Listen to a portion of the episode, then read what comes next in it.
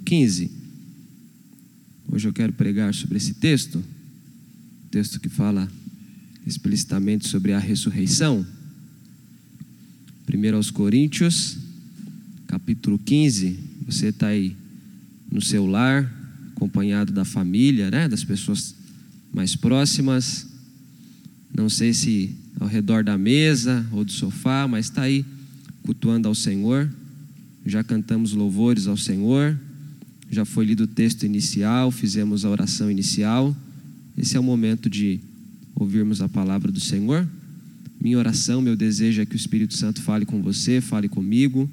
Nós precisamos ouvi-lo por meio da palavra. Capítulo 15 é um capítulo longo, eu vou ler alguns versículos, eu vou situando vocês em qual versículo eu estou estou lendo.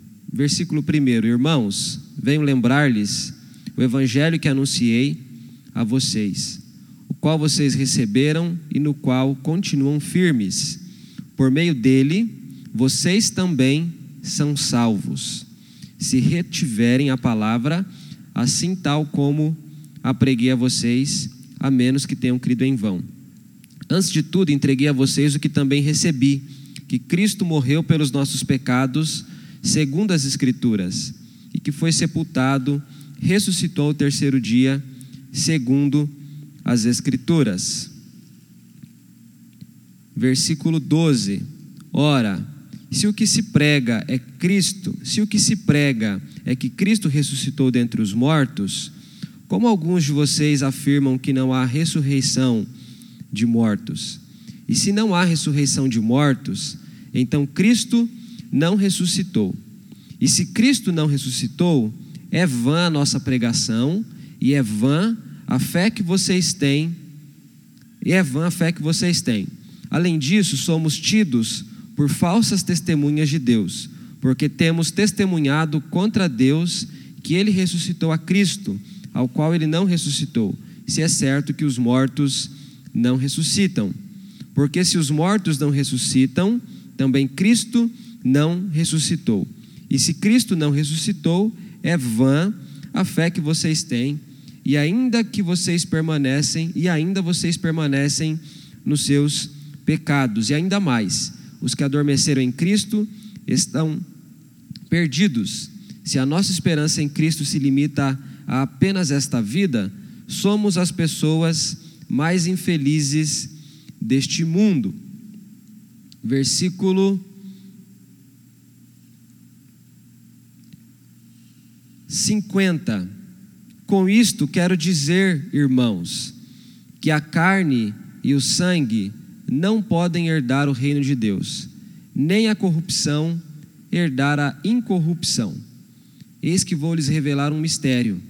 Nem todos dormiremos, mas todos seremos transformados. No momento, num abrir e fechar de olhos, ao ressoar da última trombeta. A trombeta soará os mortos ressuscitarão incorruptíveis e nós seremos transformados, porque é necessário que este corpo corruptível se revista da incorruptibilidade e que o corpo mortal se revista da imortalidade. E quando este corpo corruptível se revestir de incorruptibilidade e o que é mortal se revestir de imortalidade, então se cumprirá a palavra que está escrita: Tragada foi a morte pela vitória. Onde está, ó morte, a sua vitória? Onde está, ó morte, o seu aguilhão? O aguilhão da morte é o pecado, e a força do pecado é a lei. Graças a Deus que nos dá a vitória por meio do nosso Senhor Jesus Cristo. Portanto, meus amados irmãos, sejam firmes, inabaláveis e sempre abundantes na obra do Senhor sabendo que no Senhor o trabalho de vocês não é vão. Amém? Que o Espírito Santo possa falar com você. Aqui nós estamos diante da, da doutrina fundamental das Escrituras. Passar despercebido pela ressurreição é passar despercebido por aquilo que traz a verdadeira esperança para aqueles que creem no Senhor Jesus. Essa semana eu estava lendo um livro e o autor falava algo que chamou bastante a minha atenção. O autor dizia que se o Antigo Testamento aponta para o nascimento de Cristo, o Novo Testamento aponta para o retorno de Cristo. Se a tônica, se o sentimento que o leitor deve ter quando lê o Antigo Testamento é de esperança, quando o leitor também lê o Novo Testamento, ele também deve ter esperança. Se um testamento fala sobre o nascimento de Jesus, tendo promessas, tendo profecias, tudo apontando, tudo convergindo para Cristo, o Novo Testamento continua na mesma direção, só que de forma ainda mais aprofundada, já não é mais esperando o seu nascimento, porque ele já nasceu, mas é agora esperando o seu retorno. E a doutrina da ressurreição tem a ver com essa esperança de que Cristo vai voltar. Esse texto aqui, irmãos, ele é fundamental. Capítulo 15 de 1 aos Coríntios é tratado por algumas pessoas como sendo um tratado teológico, onde Paulo esboça, onde Paulo escreve, onde Paulo defende, por meio de perguntas e respostas, ele vai mostrando é, sobre a ressurreição. E o argumento dele é, é, é, circular, ele volta sempre do mesmo assunto. Você deve ter notado aqui, nesses poucos versículos que eu li com vocês, que ele diz que se Cristo não ressuscitou, a, fa, a fé cristã é vã. Ele repete isso várias vezes, de várias formas, dentro desse texto. Eu nomeei esse sermão como Ecos da Ressurreição. Você já deve ter ouvido um eco. Quando criança, eu gostava de ouvir o eco. Toda criança tem curiosidade para isso, né? Você está num lugar lá espaçoso e alguém fala e o, e o eco é um ressoar depois de uns dois, três segundos, não sei exatamente, e você escuta aquele som e aquele som vai, vai ficando longe, vai ficando distante até que ele cessa. A única diferença é que os ecos da ressurreição eles não cessam, mas são ecos que ficam é, ressoando dentro dos nossos ouvidos, dentro do nosso coração, dentro da nossa mente cristã. Qual que é o primeiro eco da ressurreição? Os efeitos do pecado sobre os salvos é extinguido, ou são extinguidos. Os efeitos do pecado sobre os salvos são extinguidos, são extintos, são vencidos, são derrotados. Olha o que diz o versículo 50. Com isto quero dizer, irmãos, que a carne e o sangue não podem herdar o reino dos céus, nem a corrupção herdar a incorrupção. Eis que vou lhes revelar um mistério: nem todos dormiremos, mas todos seremos transformados. Paulo está mostrando aqui que o pecado trouxe certa degradação a nós. E essa degradação foi suficiente para nos afastar do Senhor, para nos afastar de Deus. Sempre que a gente fala do pecado, da doutrina do pecado, eu acho sempre prudente retornar lá no capítulo 3 de Gênesis. O homem e a mulher, quando pecam, eles se afastam de Deus, e o texto mostra que eles se afastam de Deus exatamente porque eles se esconderam da presença do Senhor. Tiveram vergonha, perceberam que estavam nus, souberam que haviam transgredido, ido além, passado por cima de uma ordem, de um combinado, de uma aliança, que era não tocar naquela árvore, não comer do fruto daquela árvore. Aquele pecado trouxe degradação para o ser humano, de modo que agora o ser humano já não consegue mais desfrutar da presença de Deus como ele desfrutava da presença de Deus antes do pecado. O texto diz que Deus passeava pelo jardim. Se você já leu atentamente o livro de Êxodo, Moisés tem um anseio por ver a glória do Senhor. E Deus diz para ele: Moisés, você não pode ver a minha glória e ficar vivo. Se a gente continua percorrendo a história bíblica, quando o anjo do Senhor visita Manoá e a sua mulher, os pais de Sansão, aquele casal tem um, tem um terror de morte. Eles falam: Nós vimos o Senhor e vamos morrer. E um deles, eu não me lembro qual, diz: Não, nós não vamos morrer. Se o Senhor quisesse nos matar, já estaríamos mortos. O auge do homem poder ver o Senhor é com Cristo, quando Cristo nasce, quando ele se encarna. Mas ainda assim, quando ele revela a sua glória, não no estado da humilhação, que é o estado da encarnação, mas o estado é, celestial, lá no texto da transfiguração, Pedro diz que as roupas eram brancas, mais alvas do que a neve, não, nem um lavandeiro conseguia lavar roupas e deixá-las tão brancas como aquelas roupas que Jesus usava. No seu estado de humilhação, as pessoas podiam vê-lo, podiam tocá-lo e simplesmente achavam que ele era um homem comum. Não é esse o, o, filho de Maria, de José? Não são fulanos e tais seus irmãos? Mas quando ele revela uma glória que não tem a ver com a humilhação, mas tem a ver com Cristo glorificado, aquilo quase que cega Pedro, João e Tiago, se não estiver enganado, que subiram no monte. Por quê? Porque o pecado fez essa separação, criou esse abismo. O profeta Isaías diz que são os nossos pecados que fazem separação entre nós e o nosso Deus. Então, é isso que Paulo está dizendo, é esse contexto que está na mente de Paulo, quando ele diz no versículo 50: Irmãos, carne e sangue não podem herdar o reino de Deus. Carne e sangue é uma expressão para falar do ser humano, o ser humano corrompido, o ser humano não redimido. Ele usa uma expressão sinônima, ele fala então de corrupção e incorrupção. Lá embaixo ele fala uma palavra difícil: corruptibilidade, incorruptibilidade. Aquilo que se corrompe é perecível. Jesus fala: não acumule riquezas, a riqueza é corruptível. A traça, o ladrão, a ferrugem, tudo isso acaba, consome os bens, a riqueza, o dinheiro, as coisas amontoadas, guardadas. Apenas a ressurreição do Senhor tem poder para mudar essa realidade. O reino de Deus, mencionado aqui por Paulo, é o governo de Deus sobre os redimidos e sobre a nova criação. Quando Jesus vem ao mundo, ele diz aos discípulos e às pessoas: O reino de Deus é chegado entre vocês. Mas ele não foi consumado entre aquelas pessoas. De fato, nós fazemos parte do reino do Senhor.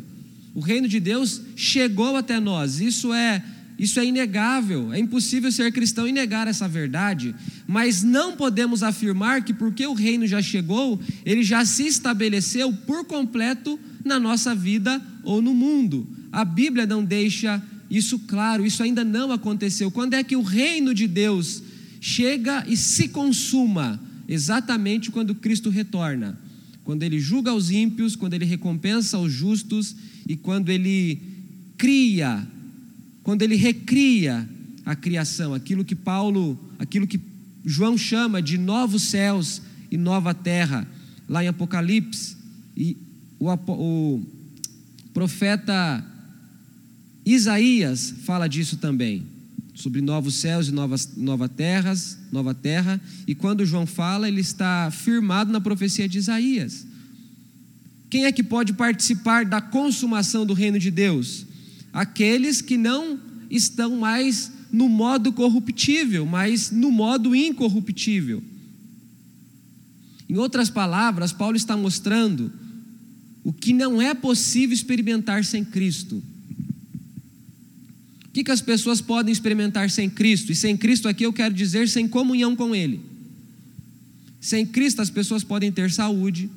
Sem Cristo, sem ter comunhão com Cristo, as pessoas podem ter riqueza, sem ter comunhão com Cristo, as pessoas podem ter fama, sucesso, projeção internacional. Sem Cristo, as pessoas podem conquistar tudo aquilo que se quer conquistar de forma terrena. Podem construir família, mesmo que não sejam servas do Senhor. Mas o que, que não é possível experimentar sem Cristo? Sem Cristo não é possível experimentar a erradicação, a extinção, a destruição dos efeitos do pecado sobre o nosso corpo, sobre a nossa vida.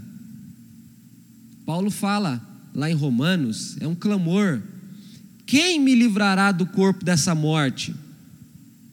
Quem? E a resposta a gente sabe: Só Cristo.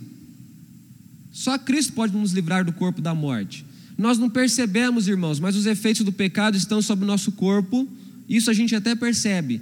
Os efeitos do pecado estão sobre as nossas intenções. Nem sempre a gente percebe isso. Os efeitos do pecado estão sobre o nosso modo de pensar. Nem sempre a gente se dá conta disso. Os efeitos do pecado estão na nossa alma, enraizados em nós. Quem é que nos lava disso? Quem é que nos limpa disso? Paulo está mostrando que apenas a ressurreição do Senhor tira os efeitos do pecado. Se você às vezes olha para o seu coração e se sente entristecido com você mesmo, porque a gente experimenta isso vez ou outra, às vezes de forma até mais intensa, nessa luta contra a nossa própria carne, nessa luta contra Satanás e seus demônios, nessa luta contra o mundo, por vezes, por conta de um coração redimido, a gente se entristece. A gente luta, mas a nossa luta já não é suficiente para vencer esses efeitos, essa realidade. E se tem uma coisa que o salvo anseia, é ficar livre do pecado. Se tem uma das coisas que o salvo anseia, é ficar livre do pecado, porque o pecado é uma ofensa contra o nosso Senhor. O pecado é um ato de rebeldia contra o Senhor e contra um Senhor que nos amou, contra um Senhor que nos acolheu, que nos justificou, que nos redimiu, que nos perdoou, que não nos abandona, que nos ampara. Quem é que pode lidar com os efeitos do pecado? Quem é que pode extinguir os efeitos do pecado? Somente a ressurreição que Cristo assegurou para cada um de nós. Paulo então começa esse texto mostrando argumentos negativos. Com isso quero dizer, irmãos, que a carne e o sangue não podem, nem a corrupção. Ele está mostrando que é impossível de se conquistar, de se experimentar. O que, que é impossível? É impossível o homem se redimir. É impossível o homem participar do reino de Deus na sua consumação sem que ele esteja firmado em Cristo Jesus na sua ressurreição. Isso traz esperança para o nosso coração, irmãos. Geralmente, para tentar explicar aqui o que eu quero dizer, geralmente o educador ele deposita a sua esperança de que a solução para o mundo está na educação. Houve um, um, autor, um pedagogo, um filósofo muito famoso brasileiro chamado Rubem Alves, um escritor fenomenal, um homem muito inteligente, muito necessário para a educação no Brasil. E a esperança dele é que, é que na educação haveria saída para todos os males brasileiros.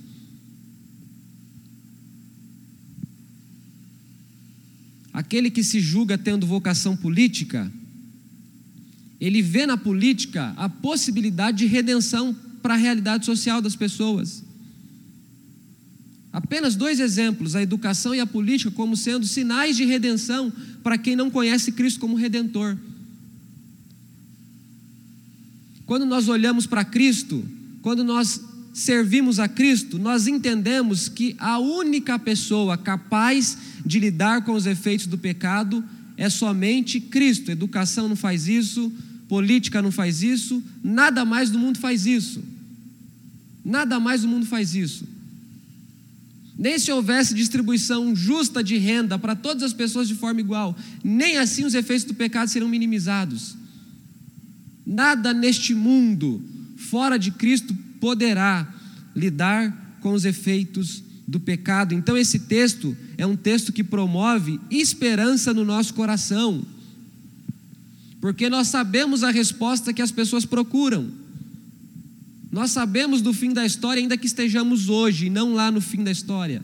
Nós sabemos. João diz: no novos céus não há dor, não há choro, não há angústia.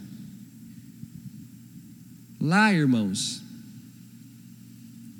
nós seremos incapazes de pecar.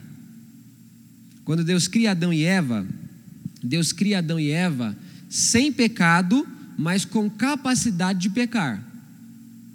Eles foram criados sem pecado, foram criados em santidade, num estado de pureza completa, corpo, alma, espírito, mente, por inteiro, ser integral.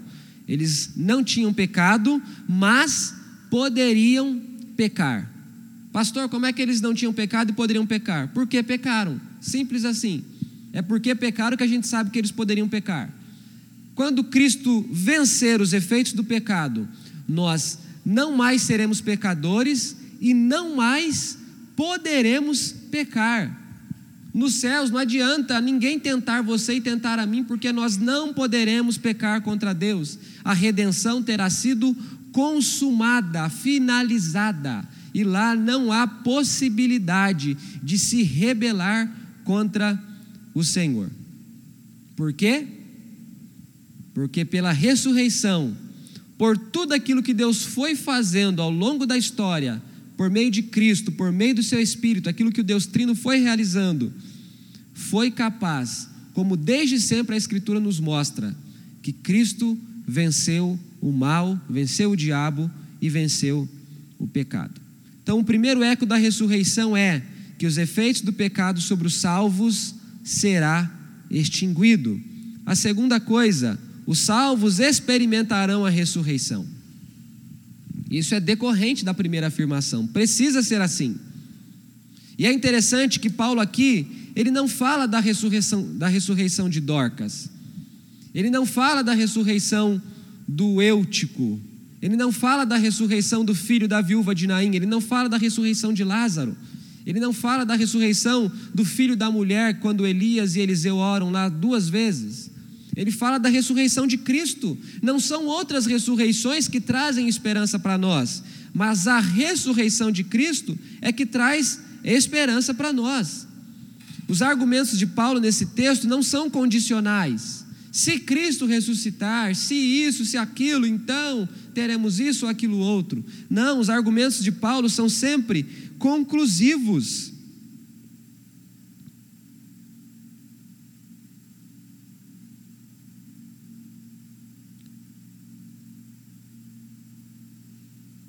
versículo 16: Porque se os mortos não ressuscitam, também Cristo não ressuscitou.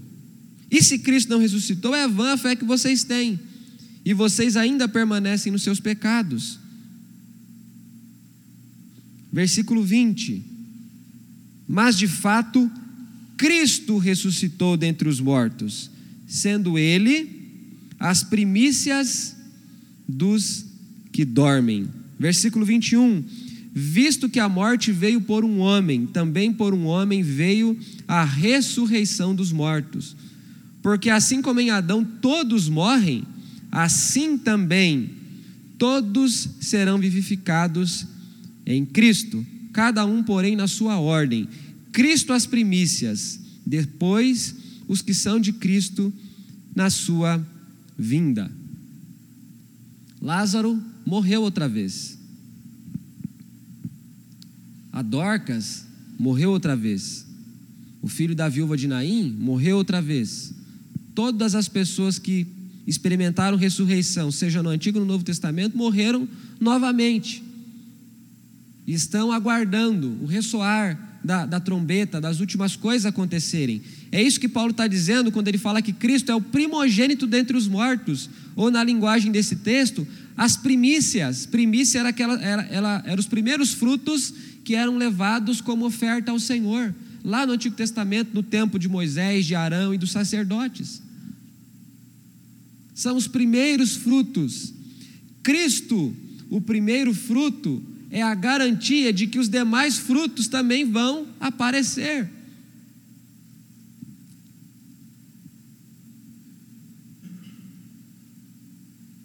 todos seremos transformados.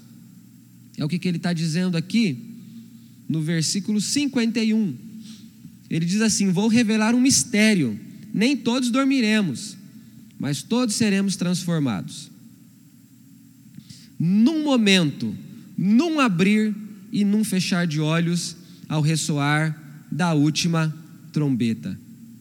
Isso aqui é maravilhoso, irmãos.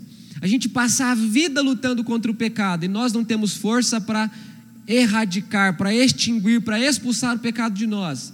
Mas no retorno de Cristo, num piscar de olhos, nós passaremos da corruptibilidade para a incorruptibilidade. Nós passaremos do estado de pecaminosidade para um estado de santificação plena. É num abrir e num fechar de olhos. A Escritura sempre mostra o poder absurdo que Deus tem. Ele cria as coisas pelo poder da palavra, ele diz e as coisas acontecem. Agora, num piscar de olhos, o piscar de olhos tem uma, fra... sei lá, quantas frações de segundos. É uma coisa minúscula.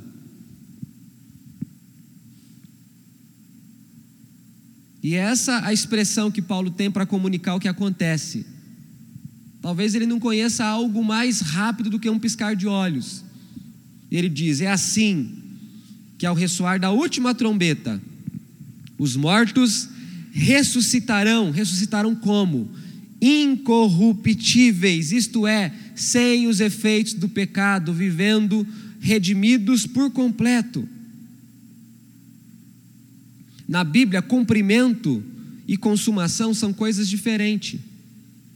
É o que eu disse para vocês há minutos atrás. O reino de Deus está entre nós, o reino de Deus se cumpriu, mas cumprimento não tem a ver com consumar, com chegar às últimas consequências, com finalizar aquilo que se iniciou.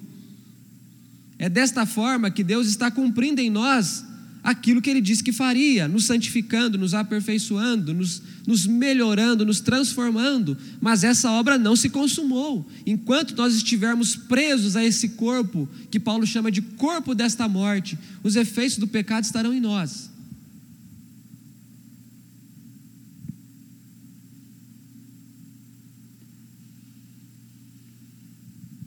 O corpo corruptível será revestido de incorruptibilidade.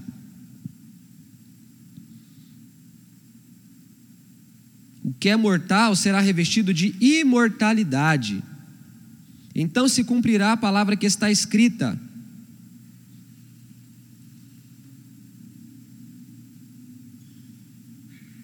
E aqui Paulo cita textos do Antigo Testamento, textos de Atos, texto diz assim: Tragada foi a morte pela vitória.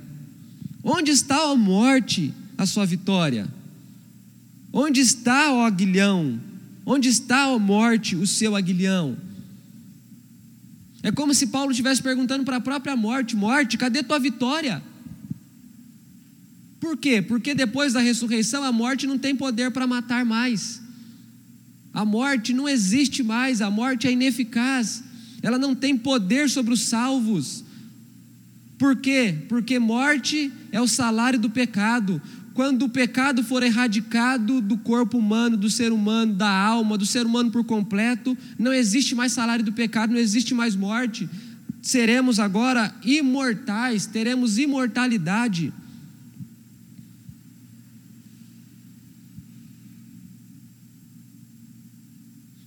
Há um outro texto em que Paulo diz que o último inimigo a ser vencido é a morte. Aqui ele diz: o aguilhão da morte é o pecado. O que mata, o que, o que faz a morte matar é o fato de sermos pecadores. Ela é o aguilhão, ele é o aguilhão da morte.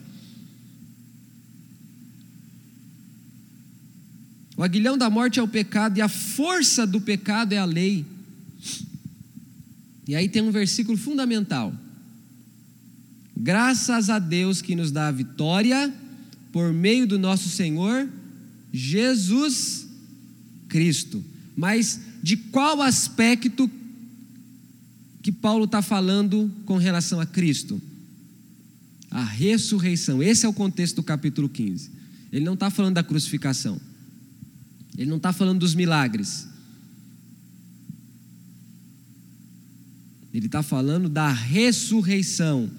O que nos dá vitória é toda essa caminhada que Jesus faz, quando ele deixa os céus, quando ele se encarna, quando pela obediência ele aprende todas as coisas a que se submeteu, a que soube, quando ele padece, sendo um homem de dores, experimentado no sofrimento, para conforme Hebreus ser um sacerdote, um sumo sacerdote cheio de compaixão, que conhece a limitação humana e por isso se compadece das limitações dos homens.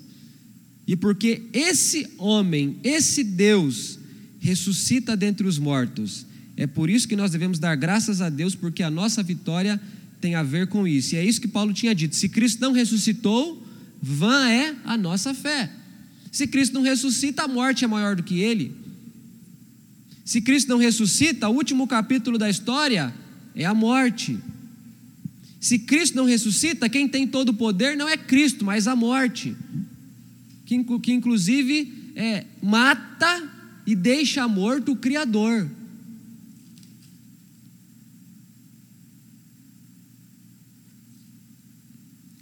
Isso aqui é uma daquelas coisas que a gente só aceita por fé ainda que a gente não possa compreender tintim por tintim.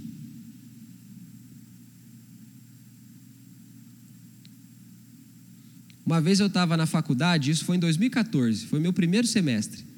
E o professor foi dar um exemplo lá para alguma coisa. Lembrei, a gente estava estudando sobre, sobre os, os ciclos do desenvolvimento: infância, adolescência, vida adulta, velhice. E num dado momento ele perguntou para algumas pessoas: Para onde é que vocês vão depois da morte? E ele perguntou para mim, ele sabia que eu era cristão, e me perguntou: Ramsés, para onde você vai depois que morrer? E eu respondi para ele desse jeito: Eu creio que estarei com Deus. E outras pessoas responderam. E ele pegou essa frase e falou: Creio. Ele falou: Ah, então você crê, né? Você não tem certeza, mas crê. Eu falei: Não, eu creio. Crer tem a ver com convicção, tem a ver com certeza. Eu não fiquei debatendo com ele. E ele foi muito educado, não foi, não foi confrontador. Porque essa é a nossa convicção, irmãos. Mas por que, que a gente tem essa convicção? Porque Cristo é a primícia da ressurreição. Se Cristo ressuscitou, a nossa ressurreição está certa. Olha o que, que Paulo começa dizendo no capítulo, no versículo 5. E apareceu a Cefas, depois aos doze. Depois foi visto por mais de 500 irmãos de uma só vez, dos quais a maioria ainda, está, ainda vive, porém alguns já dormem. Depois foi visto por Tiago e mais tarde pelos apóstolos. Por último, depois de todos, foi visto por mim como alguém nascido fora do tempo. Aqui ele está falando da experiência de Atos capítulo 9, quando ele está a caminho de Damasco com cartas para matar cristãos. Quando ele vê uma luz que brilha, ele ouve uma voz dizendo: Saulo, por que me persegues? Essa carta aqui foi escrita na década de 50, portanto, mais de 15 anos ou quase 20 anos depois da ressurreição. E Paulo diz que naquela época, na época que a carta foi escrita, quase 20 anos depois, algumas pessoas que foram testemunhas do Cristo ressurreto ainda estavam vivas. Vários apóstolos já tinham morrido, ou ainda iriam morrer. O próprio Paulo e o próprio Pedro morrem no ano 60 e alguma coisa, durante o reinado de Nero. Uma terrível perseguição, mais ou menos a metade da década, ano 65, 67, por aí. Cinco, seis, sete anos antes, Paulo está escrevendo essa carta. E dizendo: daqueles 500 irmãos, alguns já dormem, muitos outros, ou a maioria, ainda vive Por que, que a gente tem certeza de que ressuscitaremos? Porque Cristo é a garantia, Cristo é a certeza. Se Ele é a certeza para perdão, Ele também tem de ser a certeza para a ressurreição. Se você deposita fé nele, que ele, que ele é capaz de levar o seu pecado e suportar diante de Deus o seu pecado e sofrer a sua punição diante de Deus, para deixar você justificado, você também precisa crer que a morte dele é a sua morte para o pecado, para o mundo, e a ressurreição dele será também aquilo que dará poder para você também ressuscitar. Nós, os salvos, experimentaremos a ressurreição. Quando, Pastor Júnior? quando a última trombeta ressoar e quando Cristo vier buscar o seu povo. Lá será o momento, eu não sei quando é que isso acontece. Ninguém sabe. Não precisamos saber, só precisamos crer que isso vai acontecer. Nós deixaremos esse corpo dessa morte e teremos agora um corpo glorificado, parecido com aquele de Cristo.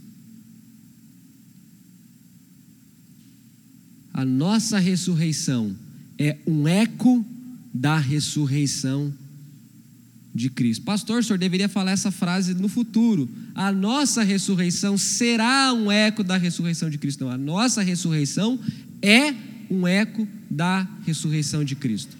Porque isso é certeza para nós. A terceira coisa, a primeira coisa que eu estou partilhando com vocês é que um dos ecos da ressurreição é, é vencer os efeitos do pecado em nós. O pecado é erradicado, é extinguido.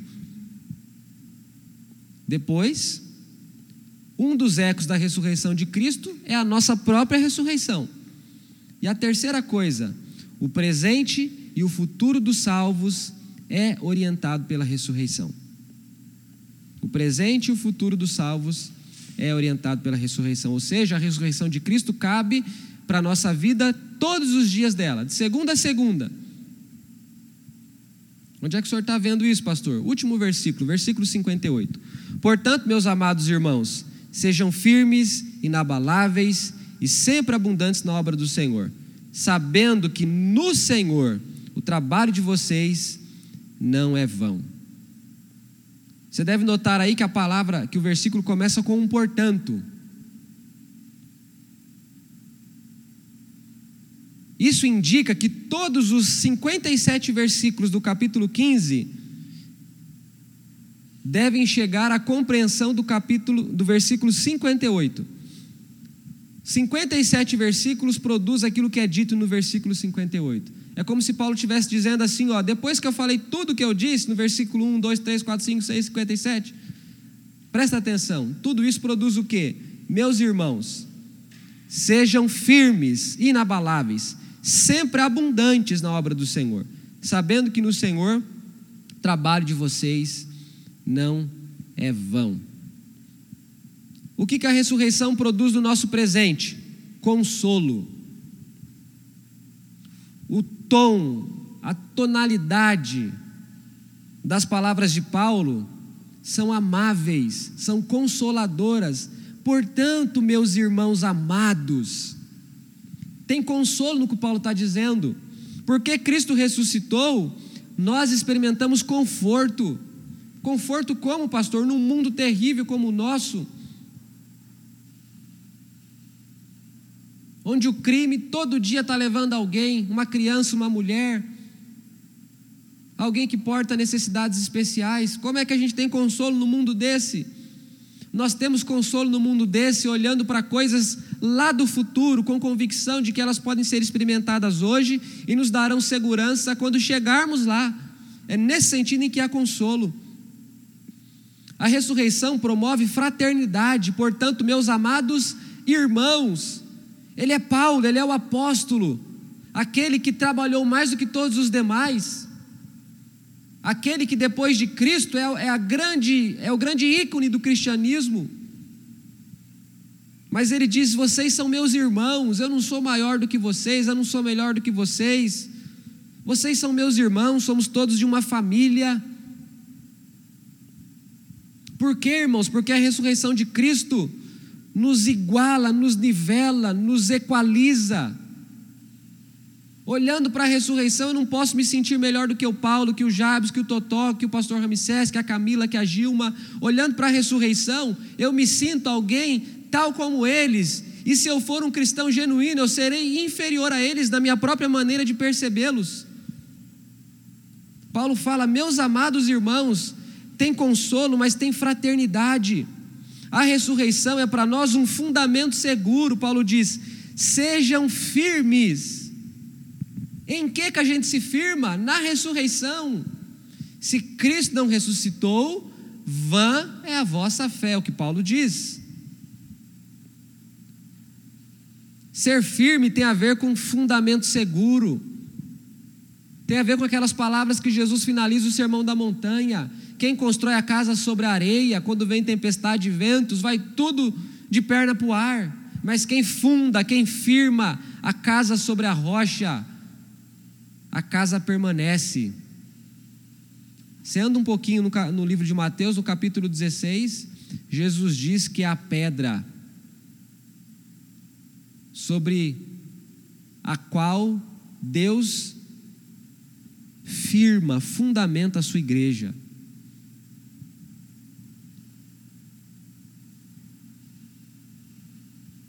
Desprezar a ressurreição é desprezar aquilo que traz fundamento para a nossa fé.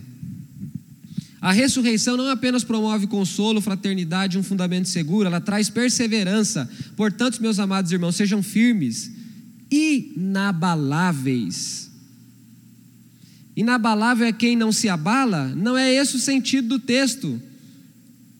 Mas tem a ver com perseverança, é aquele que prossegue, aquele que persiste, apesar das dificuldades que vão se apresentando ao longo do caminho. Inabalável tem a ver com aquele, tem a ver com o fato de que a pessoa está firmada. Primeiro ela se firma, e porque ela se firma, ela é inabalável, ela persevera, Vem chuva, vem sol, vem inverno, vem primavera, vem outono, vem neve, vem tudo. Mas a casa permanece, porque está firme. Porque está firme, ela persevera ao longo dos tempos.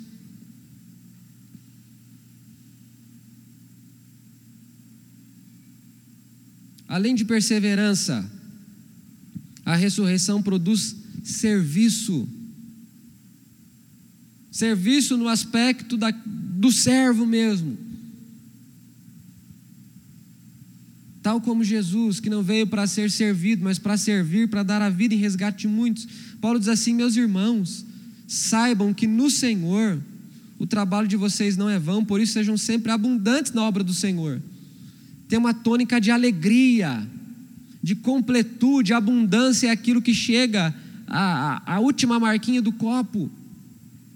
O copo está cheio, está tudo cheio. A abundância tem a ver com essa satisfação que nós temos em Cristo, enquanto servimos a Cristo na obra dele, na igreja dele.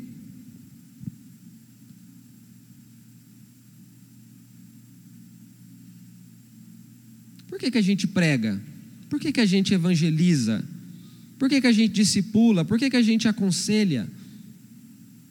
Por que, que a gente conforta? Por que, que a gente consola? Por que, que a gente intercede? Por que, que a gente faz essas coisas, irmãos, que são características de cristãos? Não é com esperança de que essas coisas não são feitas em vão? Não é sabendo que a recompensa para o trabalho? Só que a recompensa, Paulo diz, é no Senhor. É no Senhor. Eu me lembrei de, de Mateus capítulo 5, quando Jesus está falando da oração. E ele diz que os, os fariseus, os hipócritas, já recebem a recompensa deles. Quer ver? Deixa eu ler com vocês, porque eu não consigo expressar se eu não voltar lá no texto. Eu não tenho esse texto na cabeça. Mateus capítulo 5, só para você perceber a semelhança de uma questão específica com relação ao que a gente está vendo lá em Coríntios. É Mateus capítulo 5, é seis. Isso, obrigado. Seis, sim, que quando orarem não sejam como os hipócritas, que gostam de orar em pé nas sinagogas e nos cantos das praças, para serem vistos pelos homens. Em verdade, lhes digo que eles já receberam a sua recompensa. Qual que é a recompensa que eles querem? Serem vistos pelos homens. E como eles vão para a praça orar, eles oram já recebendo a recompensa, porque eles oram sendo vistos pelos homens. O oposto é aquilo que o discípulo deve fazer. Mas você entra no quarto e fecha a porta, ore ao Pai que está em secreto. E o seu Pai que vem em secreto lhe dará a recompensa. Se a recompensa do, do hipócrita é ser visto pelos outros, a recompensa do discípulo é o quê? Ser visto pelo Senhor a quem ele ora. E o texto diz: ele vê você orando. Talvez você pense que a recompensa tem a ver apenas com a resposta da oração. Não. A recompensa tem a ver com a convicção de que se é ouvido, de que se é visto enquanto se ora. Ainda que Deus não me dê o que eu peço, mas eu oro sabendo que Ele está me ouvindo, eu oro sabendo que Ele está me vendo. Isso já é uma recompensa. É a mesma coisa aqui com a, com a ressurreição. No Senhor o meu trabalho não é vão, não é apenas escatologicamente, quando eu estiver perante Ele e poderei ser recompensado, galardoado pelas minhas obras. Não é apenas futuro, é agora. É agora. É agora porque aquilo que eu espero lá já é uma certeza hoje. Então o trabalho não é vão no Senhor nesse sentido. A ressurreição do Senhor é frutífera, é fértil.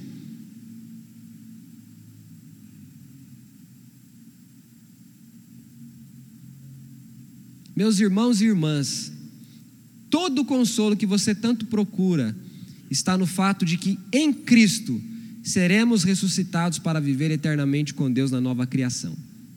Todo o consolo que você procura. Pastor, o senhor falou agora atrás da educação, falou da política. Então quer dizer que essas coisas não podem melhorar o mundo? É exatamente a palavra, elas podem melhorar, mas não podem redimir. Nós somos chamados para promover o bem-estar das pessoas ao nosso redor. É isso que significa, se você vê o faminto, dele de comer. Se você vê alguém com sede, dele de beber. É isso que significa, não oprima o pobre, a viúva, o estrangeiro, porque foram estrangeiros no Egito. Quando for plantar, deixa cair umas espigas de milho na terra para que os pobres da terra passem por lá e peguem. Eu sou responsável para participar, para construir o bem-estar das pessoas ao meu redor, com coisas terrenas mesmo. Mas as minhas ações não redimem o mundo. O que, que redime o mundo? É a consumação do plano salvífico do Senhor. É quando o reino dele for consumado. Paulo, João tem uma linguagem maravilhosa para falar disso. Ele fala da nova Jerusalém que ele viu descendo dos céus sobre a terra. Se lá no jardim duas pessoas tinham profunda comunhão com Deus, e Deus passeava pelo jardim, na Nova Jerusalém, uma cidade desce sobre a terra, é maior do que o Éden, não é só um jardim, é uma cidade celestial que desce sobre a terra e a terra agora é renovada, é redimida, é restaurada. Não tem mais os efeitos do pecado, não tem mais o mal, não tem mais nada disso operando na natureza dos redimidos. Isso significa então que o agora dos crentes e o futuro dos crentes depende de Cristo. É isso que Jesus fala em João 17,3. E a vida eterna é esta: que conheçam a Ti e a Jesus Cristo a quem enviastes. Vida eterna não tem a ver só com aquele dia. Vida eterna tem a ver com agora, a maneira como eu vivo agora, sendo consolado, vivendo num ambiente fraterno, trabalhando, servindo, perseverando, firmado num fundamento seguro, tendo certeza da recompensa a ressurreição tem a ver com o meu presente, com o meu momento. Em Cristo repousam as bênçãos espirituais, das quais o salvo desfruta aqui, imperfeitamente, mas desfrutará lá, revestido de imortalidade para sempre. As bênçãos que você experimenta aqui são bênçãos, mas são bênçãos vividas por uma pessoa imperfeita. As bênçãos das quais você e eu desfrutaremos lá serão bênçãos, mas serão bênçãos experimentadas por pessoas não mais pecaminosas. Você tem noção do que é isso? Se sendo pecador, o que você sente é bom, como que é estar com Cristo, não sendo mais pecador? Paulo fala disso, são coisas que o olho nunca viu, jamais desceu à mente humana. Quando ele fala do seu arrebatamento, ele diz que não pode dizer para as pessoas. Nós não temos noção, irmãos. A nossa mente não alcança essas coisas num estado caído. O que a ressurreição nos ensina por fim? Deus venceu. A ressurreição de Cristo mostra que Deus venceu o diabo, que Deus venceu o pecado. Não, nem o diabo, nem o pecado terá a última palavra. A última palavra é a palavra do Senhor. E assim Paulo termina: Portanto, meus amados irmãos, sejam firmes, inabaláveis e sempre abundantes na obra do Senhor, sabendo que no Senhor o trabalho de vocês não é vão. Amém? Pastor, tem hora que eu acho que servir a Deus não vale muito a pena. O que, que adianta servir a Deus e passar por isso? Por tantas, por tantas coisas, por tanto sofrimento, por tanta tristeza, por tanta agonia, por tanta angústia. Eu não devo ser insensível ao ponto de achar que você está brincando quando você fala uma coisa dessa. Mas eu também não posso deixar de dizer que no Senhor a nossa vida não é vã. No Senhor a nossa jornada terrena não é vã. Não é vã. Se há dor e sofrimento aqui, numa vida temporária que dura 70, 80, 90, 100 anos, a minha bisavó chegou a 111 ou 112, não lembro mais. Mas com Cristo há uma eternidade para ser vivida na nova terra, no novo céu, onde habita a justiça, que diz o profeta Isaías. A ressurreição do Senhor, os ecos da ressurreição do Senhor, tiram definitivamente o pecado de nós. O pecado vai sair do meu DNA, graças a Deus. A ressurreição de Jesus dá poder para que eu também possa ser ressuscitado. E a ressurreição do Senhor tem a ver com a minha vida agora, mas também tem a ver com a minha vida futura. Que o Senhor possa abençoar você, que o seu coração possa se alegrar nessa verdade que a Bíblia revela para nós. Não é historinha, não é, não é pensamento positivo, não, cruzando os dedinhos e mandando energia positiva, não. É uma convicção do nosso coração. É aquilo que o Evangelho do Senhor ministra a cada um de nós. Deus abençoe vocês.